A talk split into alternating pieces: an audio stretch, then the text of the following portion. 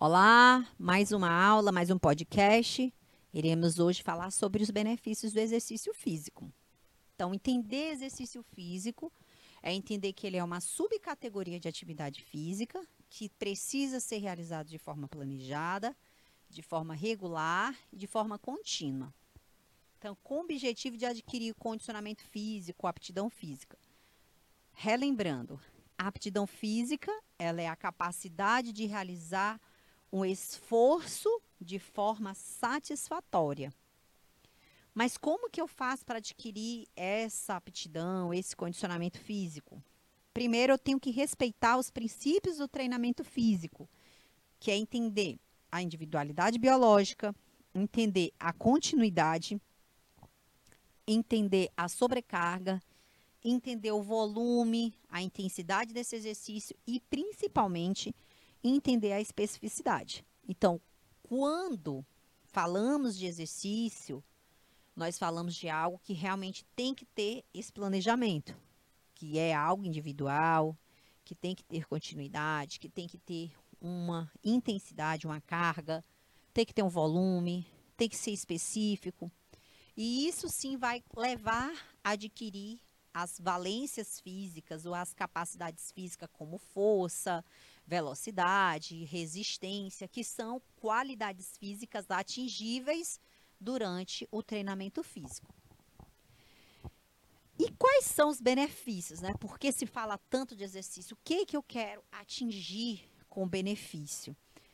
A gente vai explanar para vocês cada possibilidade das que são mais relatadas, das que são mais aparentes nas provas, né? Aquilo que é mais abordado.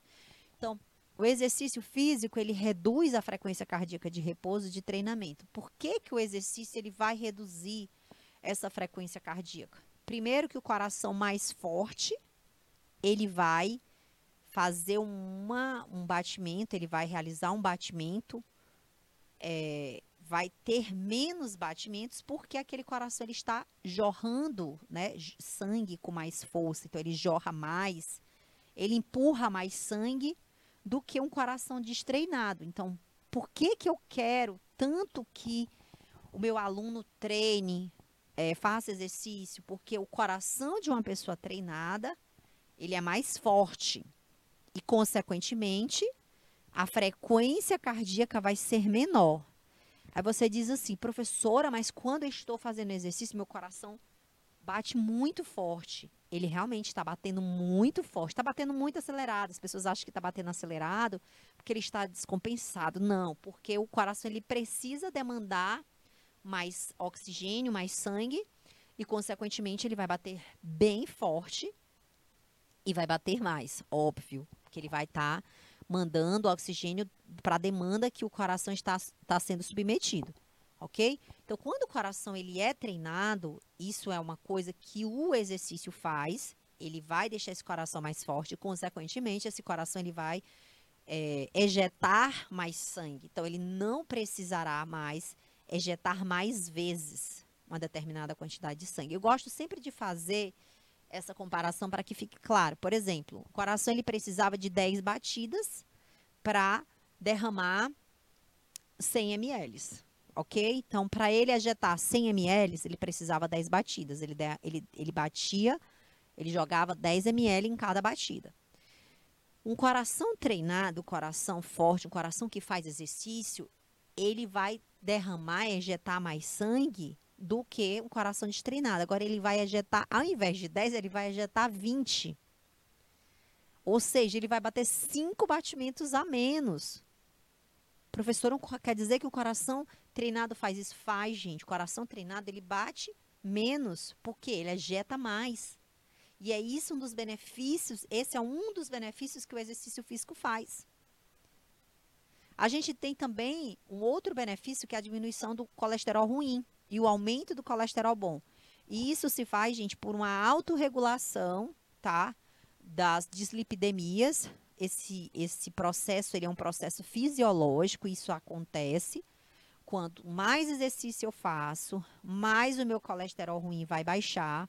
E é uma resposta fisiológica do aumento do HDL. Só lembrando, LDL é o que nós chamamos de colesterol ruim e HDL é o que nós chamamos de colesterol bom. Diminuição desse perfil lipídico. Essa diminuição, ela ocorre exatamente porque você vai gastar mais energia, você vai gastar mais calorias e, consequentemente, dentro do circulante, aquelas gorduras circulantes, elas irão ser oxidadas, elas irão ser disponibilizadas para queima. Então, quanto maior calorias, gastos calóricos, mais exercício eu faço, mais o meu perfil lipídico vai diminuir. Então, taxa de gordura no sangue vai cair, certo? Diminuição da pressão arterial. Gente, isso é extremamente fisiológico, tá? Isso é uma, uma resposta fisiológica. É, por que, que se recomenda tanto exercício para quem tem pressão alta? Exatamente por entender da necessidade, é, da, por entender da fisiologia do exercício e na, no que essa fisiologia vai promover no teu sistema circulatório, no teu sistema, é, no, no teu aparelho cardiorrespiratório. Tá? Então, quando eu aumento o débito cardíaco, débito cardíaco é, são relações que nós temos entre frequência cardíaca e volume de sangue ejetado. Nós falamos que há uma diminuição da frequência cardíaca, né? E o volume de sangue ejetado. O meu volume de sangue vai ser maior e essa frequência cardíaca vai ser menor. Então, esse débito cardíaco vai ser maior, gente. O débito cardíaco vai aumentar. Então, a frequência arterial, a pressão arterial, ela vai ser diminuída por respostas fisiológicas do coração. O coração ele vai sofrer adaptações. Professora, que adaptação é essa que o coração sofre? Gente, as paredes do miocárdio, elas vão ficar musculosas, né? A gente não tem um aumento do volume do músculo quando a gente treina, a gente não tem hipertrofia do músculo, o coração vai se hipertrofiar. Se você pegar na musculatura de uma pessoa que treina, que faz musculação, você vai ver que a musculatura ela é muito forte. Então, o coração que treina, obviamente, ele também é mais forte. Então, por isso que nós pregamos o exercício físico, para que esse coração se torne mais forte, para bater mais forte, para ejetar mais sangue e, consequentemente, baixar aí essa pressão arterial. Eu vou ter uma melhoria no retorno venoso quando esse sangue retorna para o coração. Uma vez que eu trabalho muito esse exercício, que eu faço esse exercício, é, que eu estimule o meu corpo, ele vai de forma saudável, benéfica e de forma fisiológica, ele vai voltar mais esse sangue de uma forma mais rápida, tá? O retorno venoso ele acontece, mas de forma mais rápida quando nós treinamos. O retorno venoso, gente, é o retorno do sangue para o coração para ser oxigenado, tá?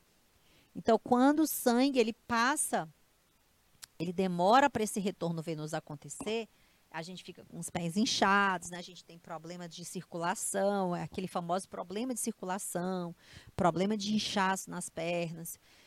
E o exercício físico melhora essa condição. Então a gente melhora a quantidade de gordura visceral. Gordura visceral, gente, aquela gordura de dentro das vísceras, é muito prejudicial para a saúde tá? Essa gordura é aquela gordura que envolve o coração, gordura que está dentro das nossas, da nossa barriga, tá? No fígado, no pâncreas, no intestino, essa gordura, ela é extremamente prejudicial, ok? Então, a partir do momento que eu faço exercício, isso tende a diminuir. Também nós temos a diminuição da, do açúcar circulante ou da glicemia circulante. Isso também vai acontecer em jejum, tá?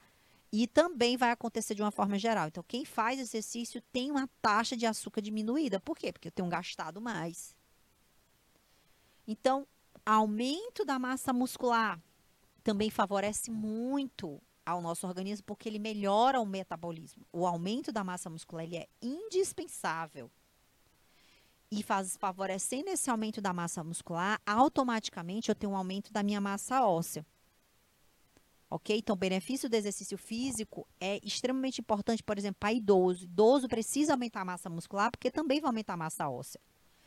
Também o exercício ele é uma ferramenta indispensável tá, para tratamento de pessoas que têm depressão.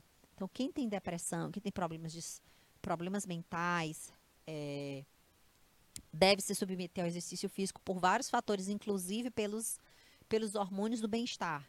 Tá? Esses hormônios do bem-estar vai fazer uma autorregulagem, principalmente no seu sistema é, no seu sistema mental, no seu sistema cognitivo, no seu sistema mental. Então, é muito importante a prática do exercício. Então, isso são alguns dos efeitos fisiológicos e benéficos do exercício. Por que, que o INEP prega tanto isso? Porque isso melhora, de certa forma, é, o nosso organismo e, consequentemente, irei adoecer menos. Se eu vou adoecer menos, vou submeter, não vou ficar tão onerosa para os cofres públicos certo? Isso é uma responsabilidade comigo, com outro e com o sistema, ok? Então, finalizamos a nossa aula, falamos sobre os benefícios do exercício. Aguardo vocês nos próximos podcasts. Até mais!